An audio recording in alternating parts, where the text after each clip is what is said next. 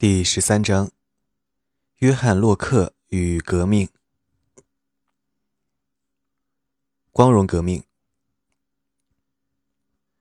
按照十七世纪的标准，约翰·洛克可谓长寿；按照任何标准，他的一生都算得上跌宕起伏。他生于一六三二年，父亲是清教徒，是律师。洛克的父亲不仅是凯蒂君子，而且家境富裕。内战期间，曾在议会派一边打过仗。打仗时，他所属骑兵团的团长后来当上了地方的议员，与他私交甚密。他因此得以送儿子上威斯敏斯特公学，从那儿又上了牛津大学的基督教堂学院。克伦威尔步步高升的时候，洛克正在读大学本科，后来又上了研究生。王征复辟时期，一些热情支持护国公政体的研究生遭到清洗，洛克幸免被校方开除。虽然他对国王和英国教会的忠诚受到了怀疑。事实上，洛克早期关于宗教与政治权威的观点绝对是支持专制的，应该完全可以为当权者所接受。后来，洛克出游欧洲大陆，目睹了宗教宽容产生的良好结果，这才改变了想法。认为宗教自由对英国有益无害。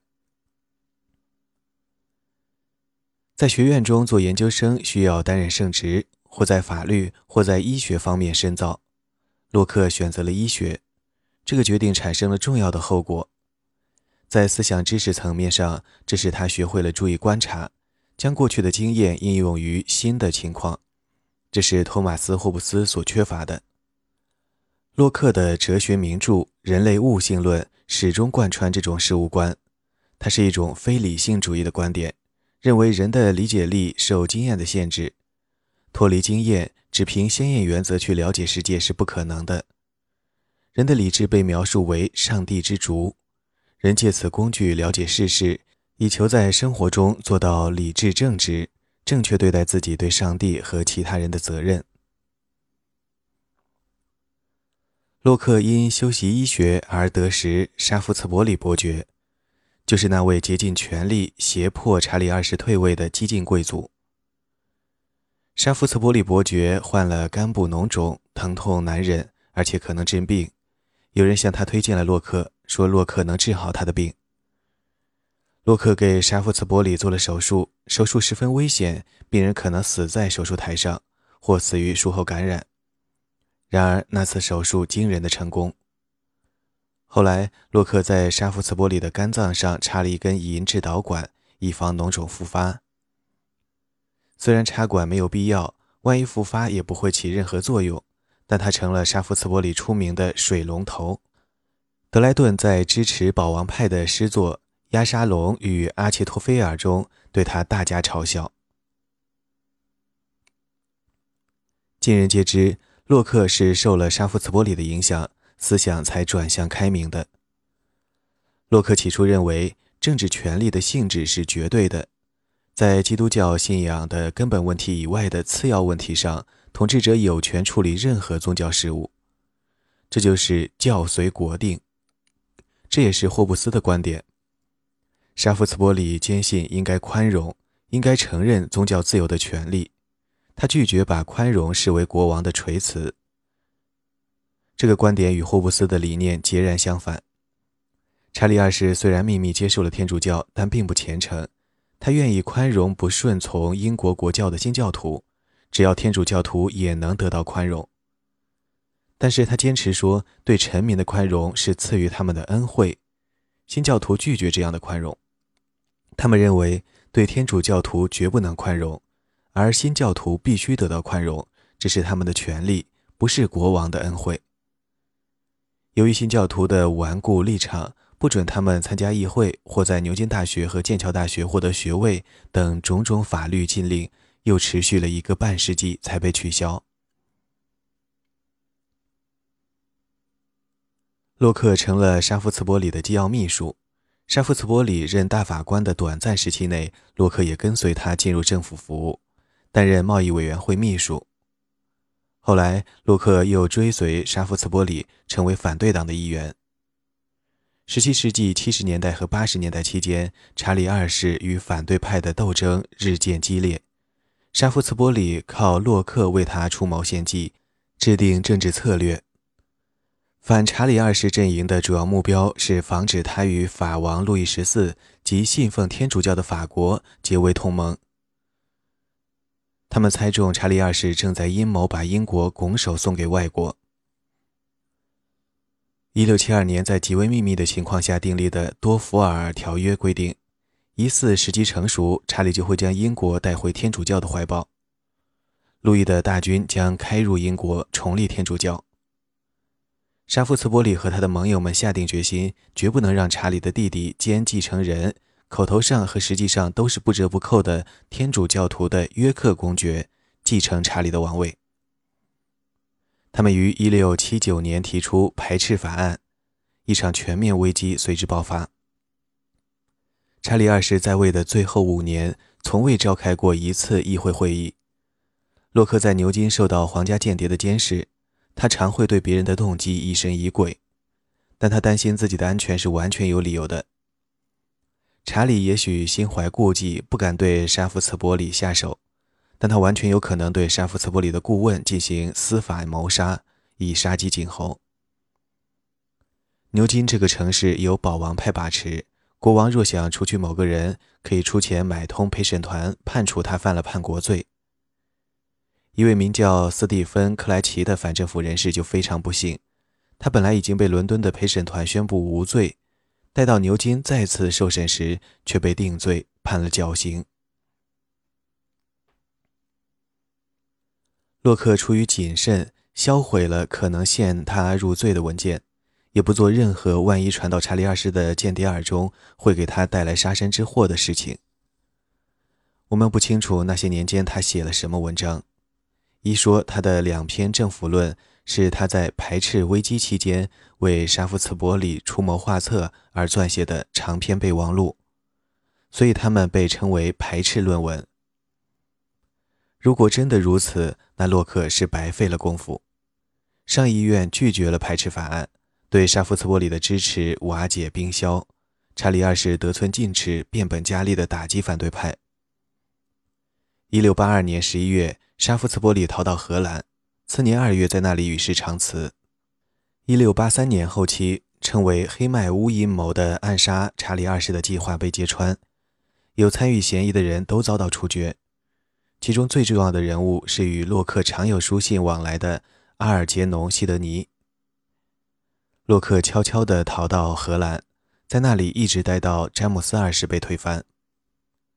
无人知晓他是否参与了1685年詹姆斯二世继位后爆发的蒙茅斯叛乱。潜伏在荷兰的皇家间谍肯定怀疑有他，若有机会，早就将他绑架杀害了。詹姆斯二世的统治只维持了三年，期间他努力为法国入侵英国创造条件。他把新教徒军官清除出军队，企图把天主教徒安插在全国各地的要职上。他这种行为激起了日益强烈的反抗，使英国迅速滑向内战。一六八八年十二月，面对奥兰治的威廉带领的侵略大军，英国军队踌躇不决，各地反天主教的暴乱又此起彼伏。詹姆斯自知末日已到，企图逃往法国。逃跑的途中，他将他权威的象征——王国国玺掉进或扔进了泰晤士河。很难说他这样做是故意捣乱，还是表示现在谁都没有了合法性。詹姆斯二世在出逃途中被抓获后，开始与威廉和玛丽三心二意地展开谈判。他们催促他离开伦敦。住到泰晤士河入海口附近去，最后他悄悄地去了法国，没有受到流难。洛克终于可以重返祖国了。他回国后安静低调，但仍有作为，直至1704年逝世。政府看中他作为经济学家的才能，再次任命他为贸易委员会的秘书。但他之所以出名，是因为他是伟大的哲学家。因为他致力于传播讲解牛顿的学说，也因为他坚决捍卫宗教宽容的思想。尽管对这个思想历届英国政府无一接受，直到1872年检验法被废除，才取消了对天主教徒和基督教徒的最后一道法律限制。1787年制定美国宪法时，起草者采用了洛克的理论作为法律和政治制度的指导原则，特别是在处理政教关系方面。但洛克在世时，北美殖民地完全不接受他的宽容观点。查理二世一定非常欣赏英格兰的清教徒，他们杀死的不顺从英国国教的新教徒比他杀的多得多。洛克也没有在英国大张旗鼓地宣传宗教宽容，聪明的读者只要读他的著作就够了。过去两个世纪的大部分时间中，洛克一直被视为英国自由主义者引以为傲的美德的化身。据说他小心谨慎、人情练达、实事求是，既不对自由过分激情澎湃，那可能会导致动乱和内战；也不对权威过分百依百顺，那可能会使独裁和暴君统治肆无忌惮到不可收拾。最近，有关洛克的描述变得有趣起来。有了更多模糊的空间。新的说法是，洛克支持资本主义革命，暗地里是霍布斯的门徒，阴谋反对查理二世，认为要铲除这个暴君，唯有暗杀一途。所以他在查理二世执政的最后日子里，和詹姆斯二世短暂在位期间，决定逃到荷兰避难，有充分的理由。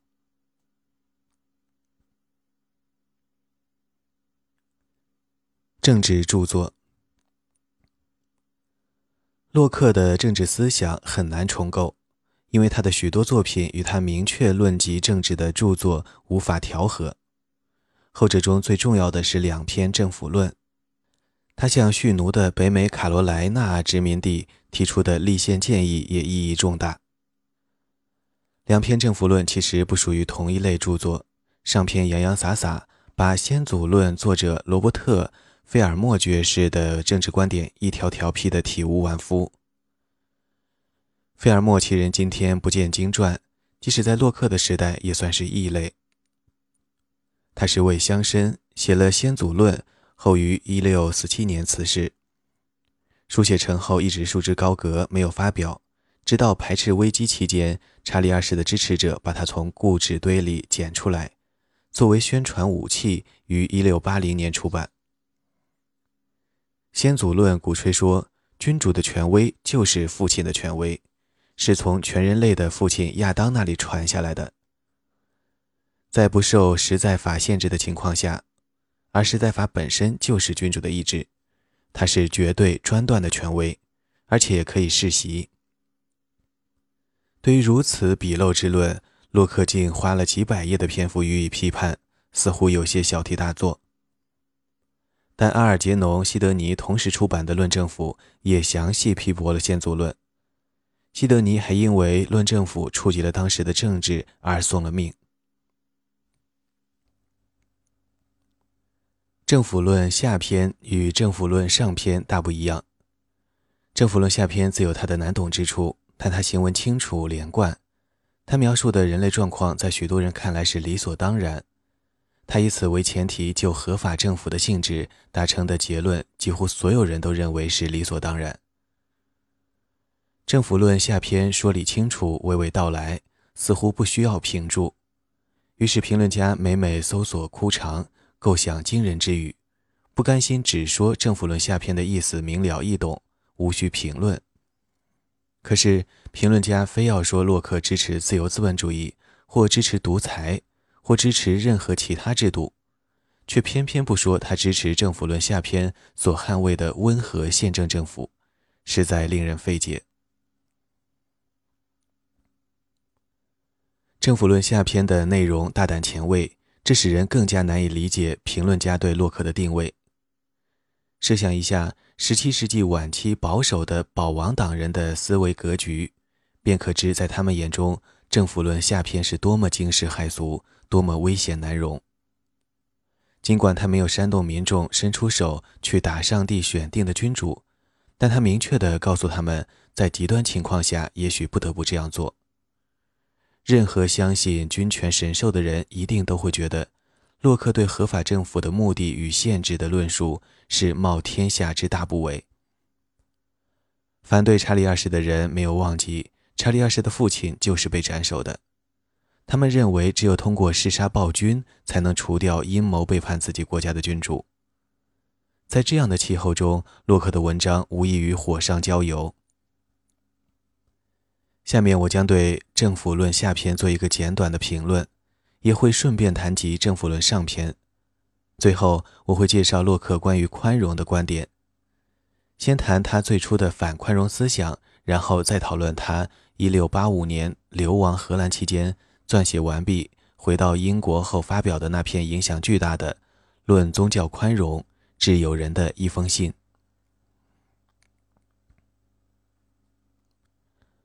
洛克遮遮掩掩的不愿承认自己是两篇《政府论》的作者，直到詹姆斯二世退位多年后的一七零三年，也就是洛克去世的前一年，他在给人的信中还赞扬《政府论》下篇中对财产的论述，好像他不知道那是谁的大作。不过，他却很乐意别人知道《人类悟性论》是他写的。洛克也许觉得，经过了光荣革命，威廉三世登基后，他的新雇主不一定完全欣赏他的著作。洛克是在1690年发表了《政府论》下篇的。他说，发表此作的原因，评论家注意到他没有解释撰写此书的原因，是为了促使民众接受为英国提供了保护的威廉三世作为国王。这似乎无可指摘，大多数英国人都不接受新国王的合法性，但洛克坚持说他是基督教世界最合法的统治者。让民众接受新国王非常困难，许多人尽管不喜欢查理二世，但仍相信合法的王室血脉是斯图亚特家族，不是奥兰治家族。为此原因，威廉三世只能和他的王后詹姆斯二世的女儿玛丽共享王位。也是为此原因，玛丽的妹妹安妮在继承人名次中排在当时没有子嗣的威廉三世以后可能会有的孩子之前。洛克撰文为威廉的王位辩护，这肯定是当局可以接受的。然而，洛克坚持民众同意的重要性，这暗示是英国人民，或至少是他们的议会选择了威廉三世。这就不太招当局喜欢了。他开启了那个永恒的问题，即把主权权力赋予君主的人民，是否也能够把主权权力收回？一六八九年的临时议会决定有条件同意拥立威廉为国王，这说明国王是议会选择、推举或任命的。但议会到底有没有这样的权利并不清楚，而且议会拒绝成为立宪会议。